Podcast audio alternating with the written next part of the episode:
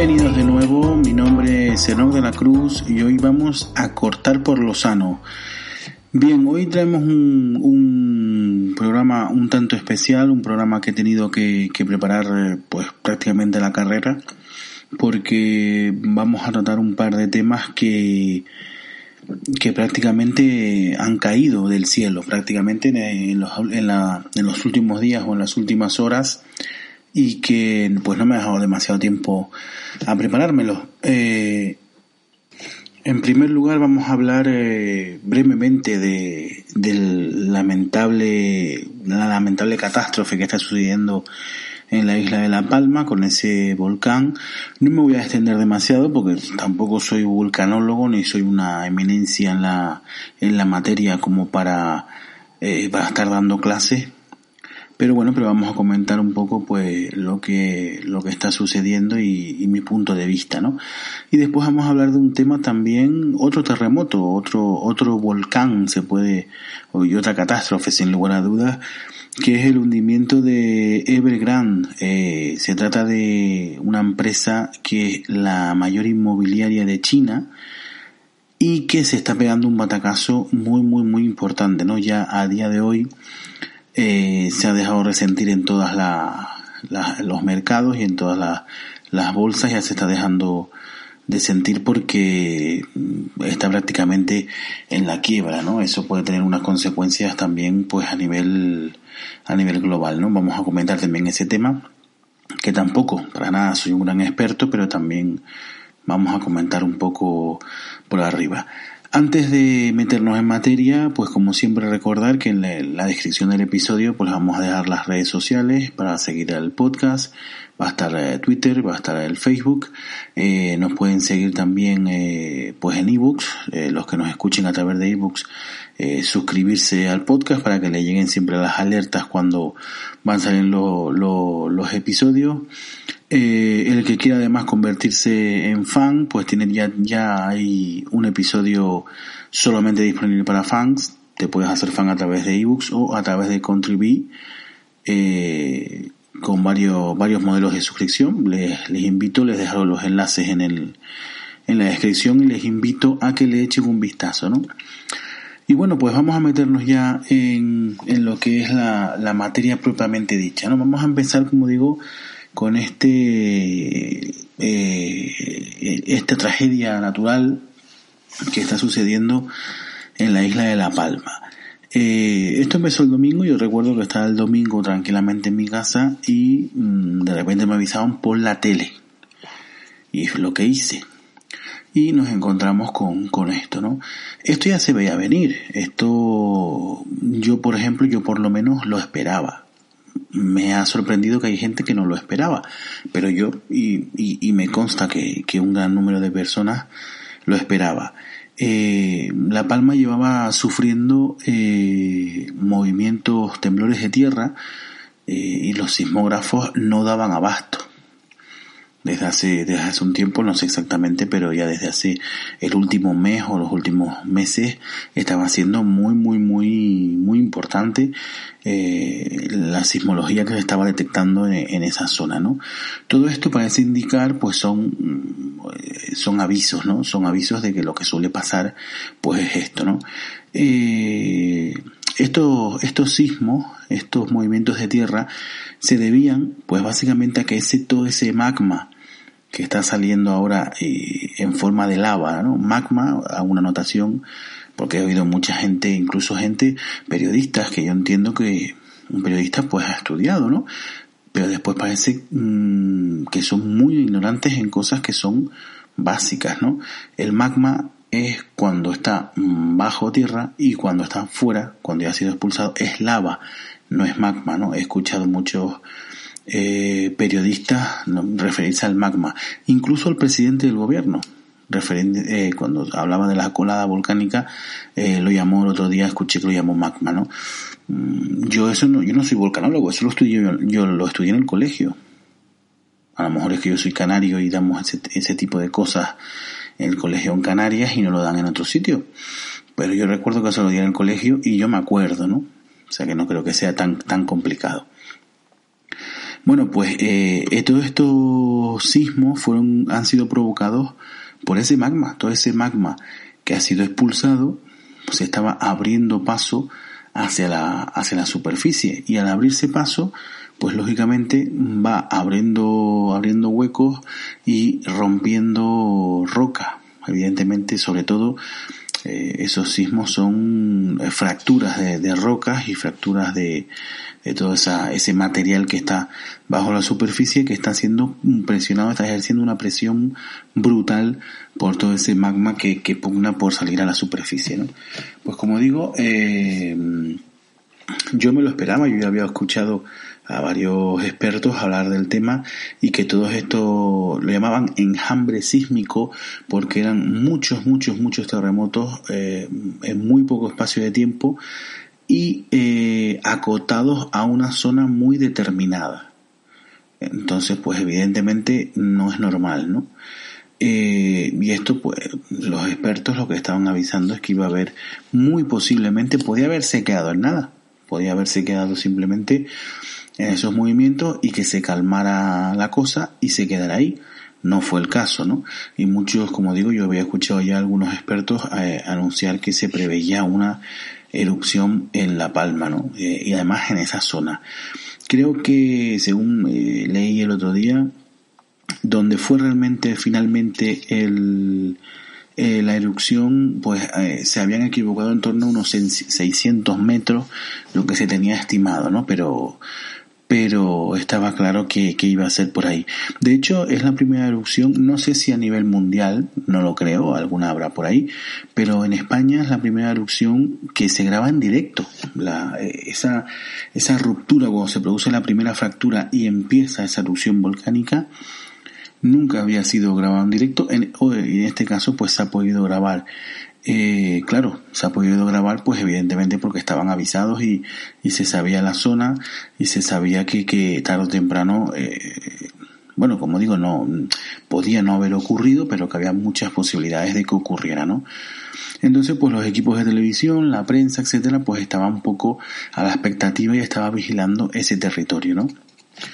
Y efectivamente ha ocurrido y, como digo, pues ha sido por primera vez, se ha podido grabar en directo. Una vez que se produce esa erupción, eh, tampoco estábamos, o sea, había preocupación, había preocupación, pero quizás no estábamos tan preocupados para lo que venía después. Y es que, claro, una cosa es que eh, se produzca una erupción, y otra cosa es que se produzca todo lo que se ha producido después. En, en el momento de la erupción, pues ya se empezó los servicios, se, se activó el plan, eh, el plan, no recuerdo el nombre, lo leí hace literalmente cinco minutos, pero un plan que tiene el gobierno de Canarias para posibles, eh, posibles acontecimientos volcánicos, lógicamente aunque hace 50 años que no, no pasaba, bueno, pasó hace, hace unos pocos años en el Hierro, pero bueno, fue un volcán submarino, eh, se tuvieron unas precauciones, pero no, no fue a más.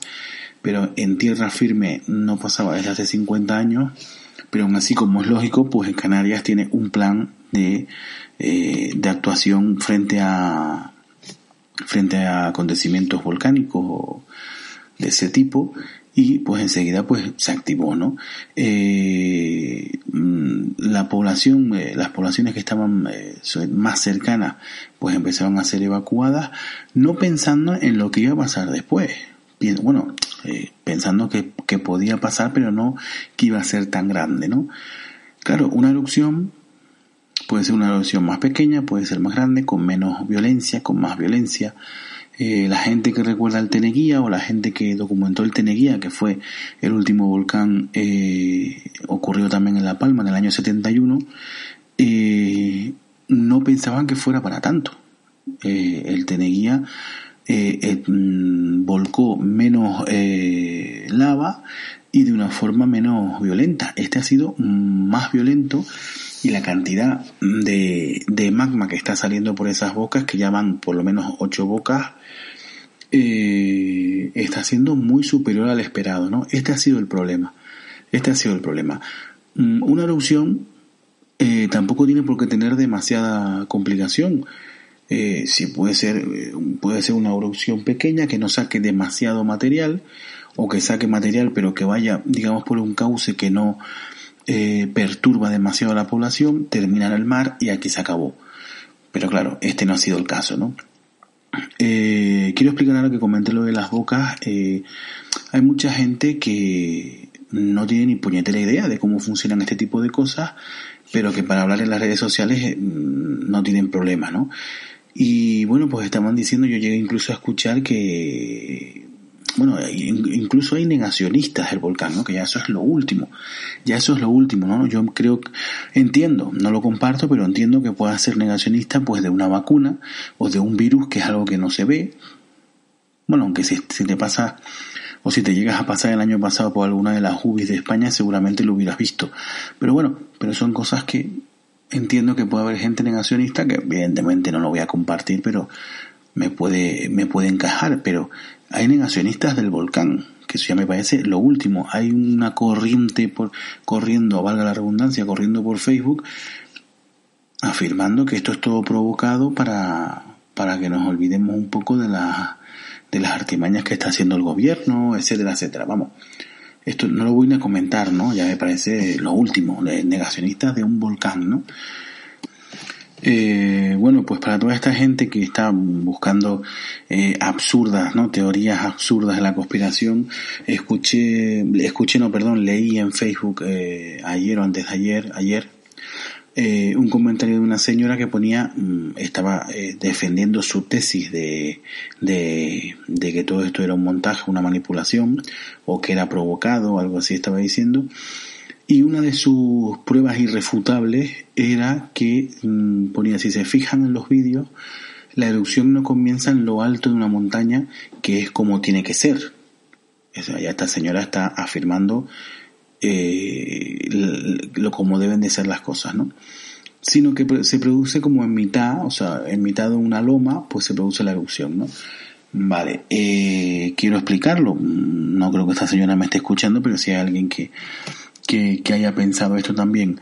Eh, el volcán eh, no existía hasta el domingo. El domingo, a las 3 de la tarde, 3 y 10 creo que fue cuando empezó la erupción, es cuando se forma ese volcán. Bueno, y no creo que en ese momento tampoco sea volcán, es una erupción, y esa erupción es la que forma un volcán. Ahí no había volcán.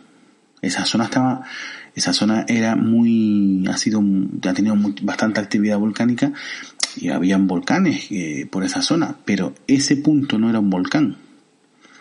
Se produce la erupción y se van produciendo de, la presión que está ejerciendo ese magma desde abajo hacia arriba, produce una rotura en el suelo, ya, ya la presión no, no la puede soportar, rompe el terreno y empieza la erupción por ese sitio. Y como esa presión sigue, pues se van rompiendo, se rompe en un punto, al poco tiempo, recuerdo, yo lo estaba viendo incluso en la tele cuando mm, se rompe el segundo, y bueno, ya creo que van pues como por unas ocho bocas o así que están expulsando magma.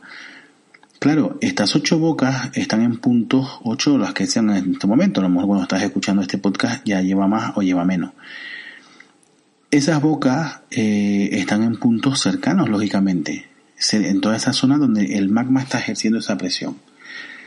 Esto lo que suele pasar es que esas bocas formen un cráter, eh, parte del terreno se hunda o, al estar esas bocas eh, escupiendo material al exterior van formando a lo mejor pues una media luna, una herradura, un círculo, depende de cómo estén las bocas dispuestas y eso es lo que puede, puede formar mm, la típica imagen de un cráter que, que vinculamos con los volcanes, ¿no?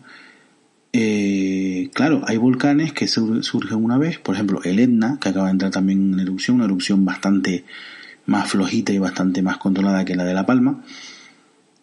Claro, el Etna es un volcán que está activo, ya tiene formado ese cráter, esa forma de montaña, digamos, eh, esa, forma, esa montaña la ha formado a, a, a, base de erupción sobre erupción sobre erupción, acumulando ese material volcánico, forma esa montaña. Y, eh, y el Etna es un volcán que está activo y que de pues, cada X tiempo escupe algo, ¿no? Hay veces, yo lo recuerdo, las noticias no, no hace mucho, empezó a soltar humo, gases y se quedó ahí, no, no, se quedó ahí y se paró, ¿no? Pero bueno, es un volcán que tiene mucha actividad, que está activo y que, y que escupe cosas de vez en cuando, ¿no? Entonces, no había volcán ahí, eso es importante. He visto también muchos comentarios que me dan vergüenza ajena, incluso algunos los lo llegué a contestar, pero al, ver que eran tantos, desistí. Gente, sobre todo, que no son canarios, evidentemente, eh, criticando cómo es posible que hayan construido casas debajo de un volcán, ¿no? Es lógico que tengan que evacuar si, si construyes bajo un volcán. Vamos a ver, ese volcán no existía hasta el domingo, es lo que acabo de explicar. Aún así, aún habiendo volcán, eh, es como si yo te digo mm, cómo es que la gente fabrica cerca de los ríos con las inundaciones que se producen cada año, ¿no? Por ejemplo. O cómo es que la gente fabrica en la costa con el riesgo que hay de tsunamis, ¿no? Oiga, pues hay un tsunami cada, cada siglo, a lo mejor incluso menos, ¿no? En Canarias en el último siglo, bueno, en el siglo XX, Mm, estoy hablando de la memoria, creo que hubieron dos erupciones en toda Canarias. Ahora en el siglo XXI ya, mm, ya se, ha, se ha producido la de el, volcán submarino en el Hierro y ahora está en La Palma. Pero no tiene por qué pasar más. Claro, están pasando más en las islas occidentales. También tiene un porqué. También tiene un porqué. Eh, por ejemplo, en Tenerife, que es mi isla, donde yo vivo y de donde yo soy, en la isla de Tenerife, eh, hace siglos o por lo menos, no, a ver, quiero recordar, creo que 100 años, por lo menos 100 años seguro. Por lo menos 100 años seguro desde la última erupción en la isla de Tenerife, que además la última no fue demasiado tampoco destructiva. La más destructiva, la que más o menos conoce todo el mundo en Tenerife fue en mil, 1700 creo recordar, 1700 y pico, siglo XVIII seguro, que eh, ocurrió en la zona norte de la isla y asoló el puerto de Garachico. Esa es muy, muy, muy famosa también, para los que no lo sepan.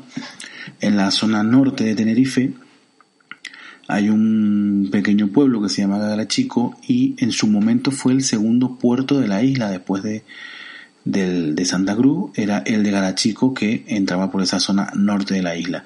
Una erupción volcánica eh, para los que hayan estado en Garachico eh, o, o, que lo conozcan, pues es un pueblo que está a nivel del mar bueno, es un municipio más grande, ¿no? Después tiene núcleos urbanos mucho a mucha altura y mucho más arriba. Pero digamos que el centro urbano es eh, a nivel del mar y después mm, justo detrás tiene unas eh, montañas importantes, ¿no? Casi prácticamente un acantilado se podría decir. Bueno, pues por todo esta por todas estas montañas esa erupción cayó todo la lava cayó por ahí y mm, prácticamente el el puerto lo, lo destrozó, desapareció completamente, ¿no? Evidentemente eh, era el principal motor económico de, del norte de esa comarca, era el puerto de Garachico, y ya pues a partir de ahí eh, cambió la historia ese volcán, ¿no? Cambió la historia y, y se tuvo que, que ir por, otro, por otros linderos.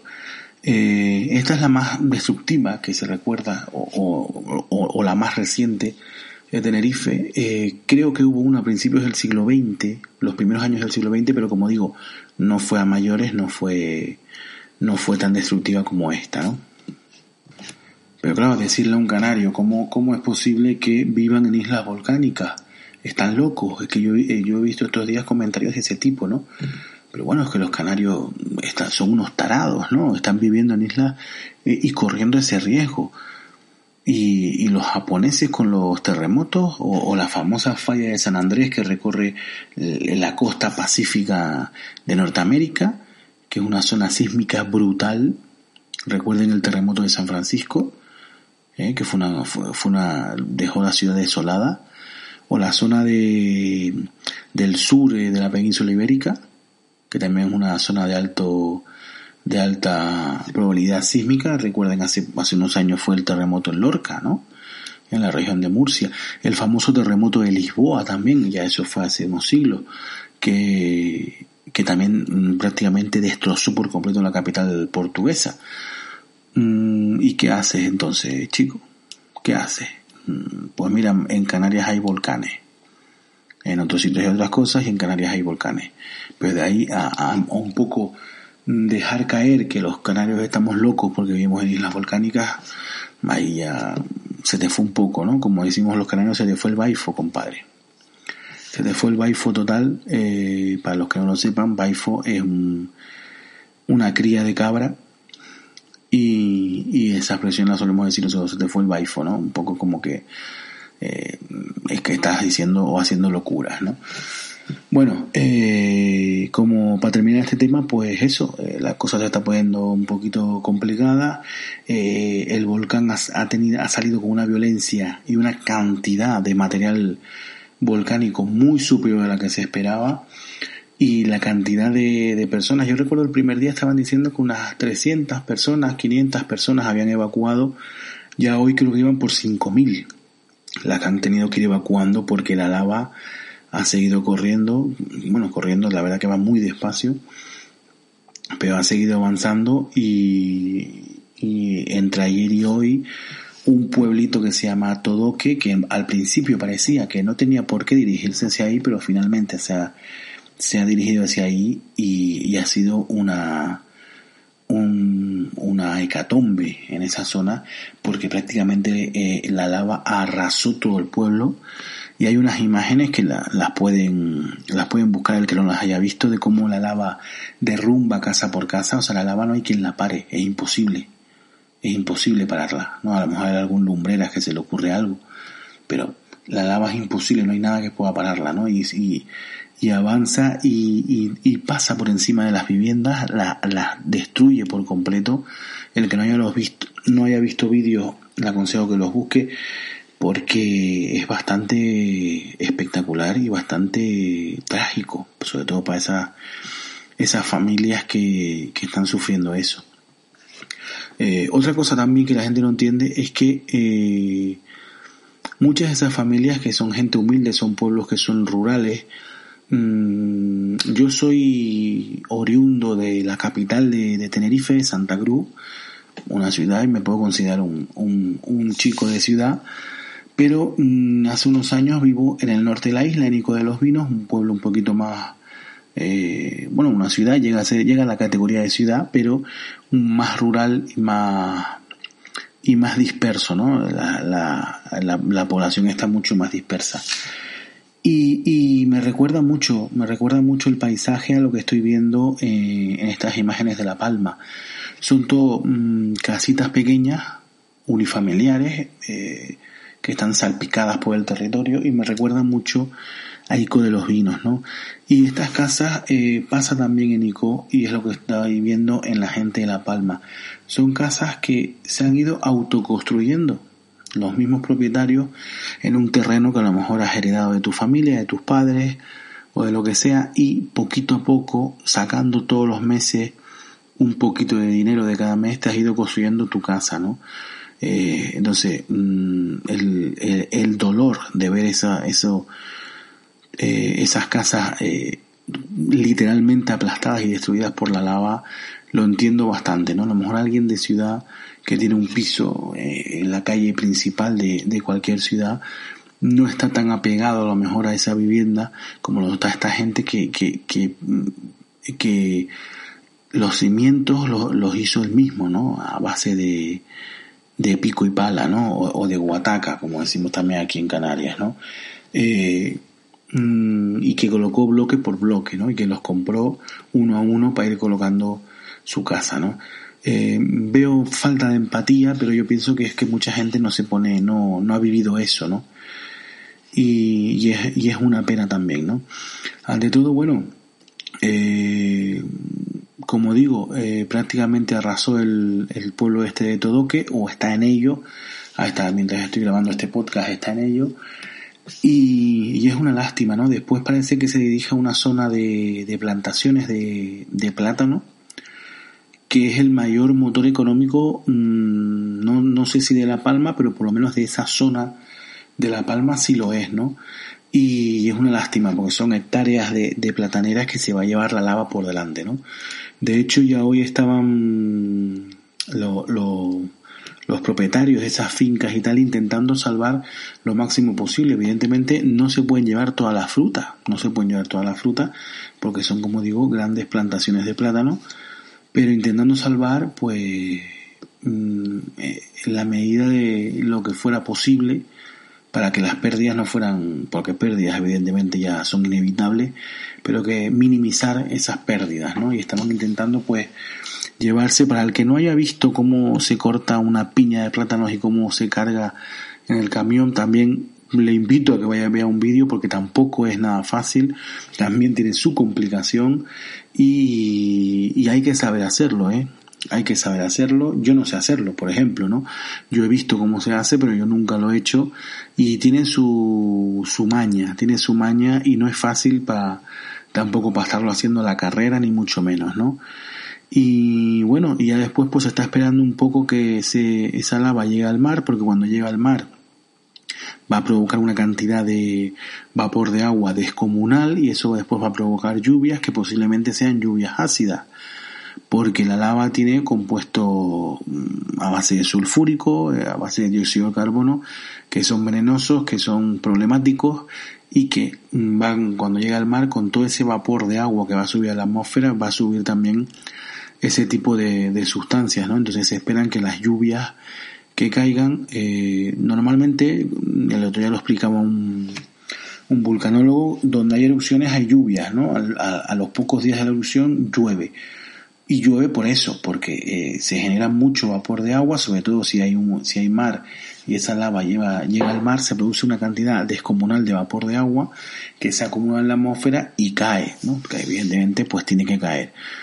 Y el problema es que son lluvias, como digo, lluvias ácidas, ¿no? Lluvias con componentes sulfurosos, con eh, carbónicos o con lo que fuera, y que eso pueden ser perjudiciales para la gente e incluso para la, para la, agricultura, ¿no? La posible agricultura que esté por ahí cultivada pues puede ser perjudicial, ¿no? Y también pues por los animales, también, evidentemente. Comentaba también un experto hoy en la tele que uno de los problemas asociados a una erupción volcánica es la contaminación del agua por este tipo, por este tipo de cosas, ¿no? Eh, si tienen zonas de agua potable, se pueden contaminar muy fácilmente con este tipo de, sustancias que están en la lava, que suben a la atmósfera y que caen en forma de lluvia ácida, ¿no? Es otro problema asociado. Aunque bueno, última, las últimas noticias es que están, están barajando la posibilidad de que la lava finalmente no llegue al mar. Que la lava finalmente no llegue al mar. No sé si en principio entiendo que eh, lo están presuponiendo como algo positivo, ¿no? De ahorrarse, pues, esto que estamos comentando ahora. Eh, ¿Por qué no llega al mar? Pues resulta que mm, la lengua de lava, pues cada vez eh, está minorando más la, la, velocidad.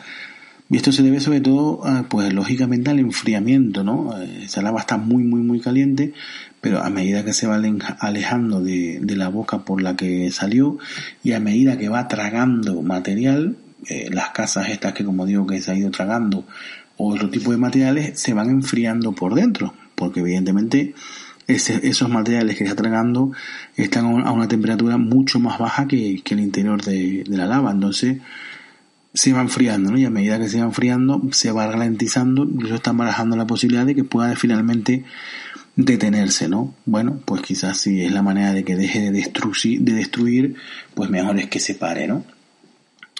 Y bueno, ya para terminar este tema, eh, quería comentar también porque anoche estuve viendo un programa en la tele y, y parecía eh, muy sorprendidos algunos periodistas porque alguien, alguien comentó que si llegaba al mar pues le iba a ganar eh, la isla iba a crecer literalmente por ese, por esa, por ese punto, porque al entrar el eh, la lava al mar iba a ganarle terreno al mar, ¿no?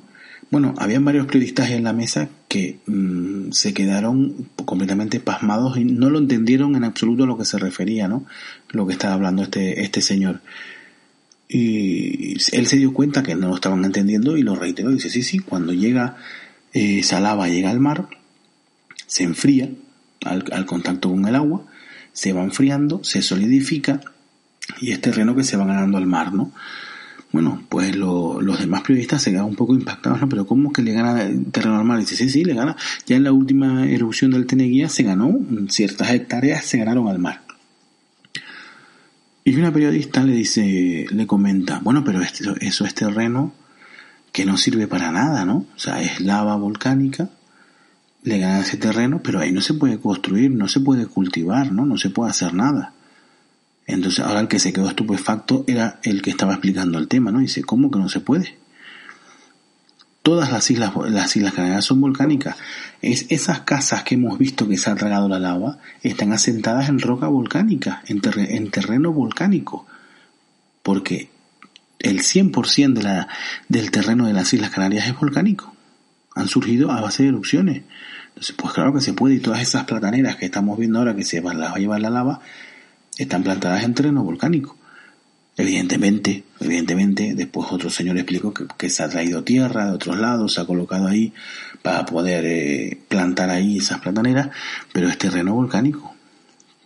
¿Vale? Pues parece que eso les costó demasiado entenderlo. Yo me quedo estupefacto. Les costó este, entenderlo. Después eh, la periodista eh, decía, bueno, pero aunque se pueda fabricar ahí, tendrán que pasar muchísimos años para que se pueda fabricar. Vamos a ver, eh, muchos años no, que se enfríe. Una vez que se enfríe, evidentemente, lógicamente, los palmeros no están esperando que esa laga y el mar que se enfríe para pa, plantar encima la casa. No están esperando eso. Y en principio no creo que vaya a ir nadie a fabricar allí de momento. No hay necesidad. Pero que se puede, se puede y que se puede cultivar, se puede cultivar. Hombre, bueno, pues habría, no, no soy un experto tampoco, pero a lo mejor habría que meter una pala, planar todo aquello, porque la zona que queda después de, que se enfría la lava es un mal país. Se llama mal país precisamente por eso, porque es poco cómodo para caminar por encima, ¿no? Es, es bastante escabroso. Pero bueno, pues habrá que llevar una pala, una, un algo y, y, y, poner aquello en condiciones, pero claro, pues claro que se puede. Es que si no se pudiera fabricar o no se pudiera cultivar en terreno volcánico, en Canarias no, no viviría nadie, sería imposible. Porque, como repito, el 100% del terreno canario es volcánico. Evidentemente, de ahí venimos, ¿no? Y bueno, eh, y vamos a terminar, vamos a terminar este tema de La Palma. Hemos dado un poquito de de lo que hemos visto, de lo que hemos sentido, ¿no? Y hemos aportado algo de, de nuestro escaso conocimiento. Y vamos a hablar de, como decimos, como comentamos al principio, de lo que ha pasado en China con este gigante inmobiliario Evergrande. Yo lo conocía, Evergrande, no sabía que se dedicaba a la inmobiliaria, pero lo conocía por un equipo de fútbol, el Guangzhou o algo así, Guangzhou Evergrande deduzco que Evergrande es el patrocinador del equipo, o lo era, porque ahora mismo no tiene un, no tiene un chavo. Eh, y era un equipo potente en la liga china y de los que se llevaban estrellas ya que empezaban de capa caída en Europa, se los llevaba el Evergrande. Bueno, pues por lo visto eh, se trata del mayor, la mayor inmobiliaria de China y eh, tiene ahora mismo una falta de liquidez brutal tiene una falta de liquidez brutal. Eh, el problema es que, bueno, la, que una empresa tenga falta de liquidez, hombre, no es bueno, pero no es tampoco tan, no tiene por qué ser tan problemático, ¿no? Eh, si tú, eh, o sea, el tema es que esta empresa tiene deuda de no sé cuántos vi las cantidades antes, pero no, no las recuerdo exactamente, pero tiene unas deudas de miles de millones y en, y en, y en caja, digamos, en líquido, ahora mismo tiene un 10% de lo que tiene que pagar. Eso mmm, tampoco tendría por qué ser ninguna tragedia. Eso hay muchas empresas que están en, esas, en ese tipo de circunstancias y no pasa nada. Si tú la deuda que tienes la tienes a largo plazo, pues puedes ir acumulando, puedes ir a base de cobros, a base de, de, de acumular líquido, puedes hacer frente. El problema es que se vencen ya, prácticamente ya, se vence la mayor parte de las deudas que tiene eh, esta empresa. Y está claro que no va a poder afrontarlas, ¿no? Está clarísimo que no va a poder afrontarlas. Además porque se trata de una inmobiliaria y cuando el, el, producto que vende una inmobiliaria son casas, ¿no? Son viviendas, son naves industriales, son locales comerciales, lo que sea, ¿no? Y, pero claro, este producto no es un producto que tú puedas vender rápido o que no tengas posibilidad de de vender una gran cantidad en poco tiempo, ¿no? Hay otras empresas que se dedican a otra cosa, mm, pues yo qué sé, pues a botones de camisas y a lo mejor pues si te entra un pedido de la marca Lacoste y te compra 200 millones de botones, pues igual te, igual, igual te salvó ese mes, ¿no? No es el caso en, en la inmobiliaria, ¿no? Tiene, pues tiene muchísimas eh, propiedades para vender pero no es algo que puedas vender de aquí a, a, un, a poco tiempo para conseguir el líquido que le hace falta, ¿no? Entonces, parece ser que lo tienen bastante, bastante complicado, ¿no? Ya hoy eh, los mercados han caído de forma muy abrupta, eh, porque se habla de, se habla incluso de, de, de un Lehman Brothers chino, ¿no? Eh, Lehman Brothers, para los que no, no lo sepan o estén al tanto, fue la empresa que provocó la gran crisis de 2008, que fue una crisis mundial, ¿no? Eh, Lehman Brothers, creo que, bueno, estoy hablando la de memoria, creo que era un banco o algo así, o algo, sí, creo que era un banco. Y Lehman Brothers, pues le pasó lo que le ha pasado a Vegan, eh, se quedó de repente sin líquido, no pudo afrontar pagos, se fue. Y el problema es que arrastró al sector financiero, ¿no? Están, eh, este tipo de empresas después están encadenadas unas con otras, ¿no? Pues yo te debo a ti, y, y, tú debes a otro y el otro debe al otro. Sé si yo no te puedo pagar a ti, tú no puedes pagar al otro y el otro no puede pagar al otro, ¿no? Y, y arrambló con todo el, el sistema financiero a, a, nivel mundial, ¿no? Empezó en Estados Unidos, pero arrastró a todo el mundo, ¿no? Esa gran crisis de 2008 que en España no nos hemos repuesto todavía de, del todo, ¿no? Sobre todo porque hemos tenido mmm, gobiernos nefastos de 2008 para acá. Eh, entonces, pues se habla de un Lehman Brothers chino. Se un Lehman Brothers chino. La pregunta es, eh, ¿puede afectar como afectó el Lehman Brothers? ¿Puede afectar esta quiebra o este presunta quiebra o posible quiebra de Evergrande? Eh, ¿Puede afectar a nivel mundial? Mm, puede ser, puede ser porque, como digo, siempre los mercados las grandes empresas están interconectadas unas con otras pero mmm, quizás no de manera tan clara o tan profunda como fue el tema de Lehman Brothers, porque la, la, la gran mayoría de la deuda que tiene Evergrande la tiene en la propia China, la tiene en la propia China. Entonces eso haría un poco que minimizara los efectos que puede tener de cara al exterior, de cara a Europa, de cara a, a Estados Unidos, ¿no? No significa que no pueda afectarnos, pues como digo, pues esas empresas están eh, interconectadas y si de los miles de millones que debe Evergrande se los debe a una empresa que a su vez debe a empresas o a bancos americanos o, o europeos o, o, suizos o lo que sea, pues puede haber un, un efecto, ¿no? Posiblemente algún efecto haya, pero no creo que tan profundo como el de como el de Lehman Brothers, ¿no? Eh, incluso había otra empresa, no recuerdo el nombre, no me tengo que acordar, de apuntar las cositas porque las leo, pero bueno, después digo, bueno, después lo comento. Eh, otra empresa que era otra gran inmobiliaria china, ya hoy se desplomó un 80% en los mercados de valores, tuvo un descenso del 80%. ¿Por qué? Pues parece ser que los inversores no se están fiando de que el problema sea solo Evergrande. A lo mejor están pensando que igual el problema lo tiene el mercado inmobiliario chino en general, ¿no? Entonces, a lo mejor empresas que realmente no tienen ese tipo de problemas, pero se están viendo perjudicadas, ¿no? Pero bueno, como digo, mientras sea en China y nos salpique lo menos posible, pues eh, mejor, ¿no? Parece que, que, el camino va por ahí. También otra segunda opción es que, otra opción es que se habla de que el gobierno chino rescate a Belgrano. El problema, claro, es que China es un régimen supuestamente comunista, es comunista para quitar libertades si es comunista, pero bien le gusta después vender al vender al mejor postor al, al mundo, ¿no? O sea, es comunista, depende para qué, pero mmm, a priori no se entendería que un gobierno comunista rescate a una gran inmobiliaria, además inmobiliaria, ¿no? Que suele ser la actividad, una de las actividades más demonizadas por la izquierda, ¿no? La inmobiliaria que se enriquece a, con, el, con el derecho a la vivienda, ¿no?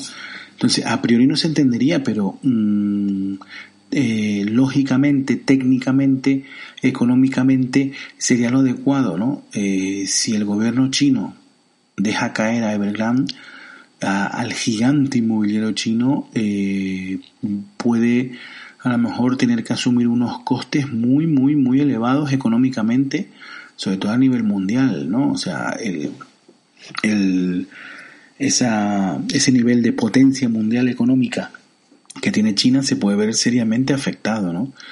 Entonces yo sinceramente mi opinión personal es que finalmente el gobierno chino tiene rescatará a Belgrano. Eh, yo creo que sí. Es una opinión, por supuesto. Pero yo creo que sí, yo creo que no se pueden permitir dejar caer a, un gigante, eh, dejarlo caer sin más. Eh, vamos, la, la repercusión económica del país sería brutal, brutal. Si deciden hacerlo y dejarlo caer, tendrán que asumir entonces una crisis económica que posiblemente eh, retrase a China unos, unos buenos puestos en el en el podio económico mundial. ¿eh? Posiblemente retrocedería, retrocedería bastante, ¿no? Bueno, eh, bueno, pues estos son los dos temas que quería hablar hoy. No son temas que yo sea ningún experto, así, pero bueno, eh, he intentado explicar lo que yo entiendo en cada tema, ¿no?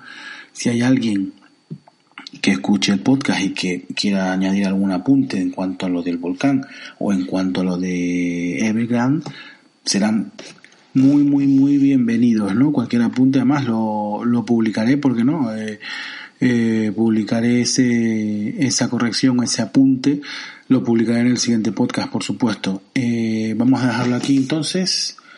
Eh, recuerden revisar siempre la, descripción del episodio donde les dejo los enlaces, donde nos pueden seguir, exacto, eh, etcétera, y donde pueden hacer además este tipo de comentarios si quieren hacer alguna alguna acotación, alguna pregunta o quieren hacer algún, o alguna corrección de algo que haya dicho que no sea correcto, por supuesto, eh, lo pueden hacer a través de esas redes sociales, a través del ebooks o de donde ustedes quieran, ¿no? Un abrazo muy fuerte y hasta la próxima semana.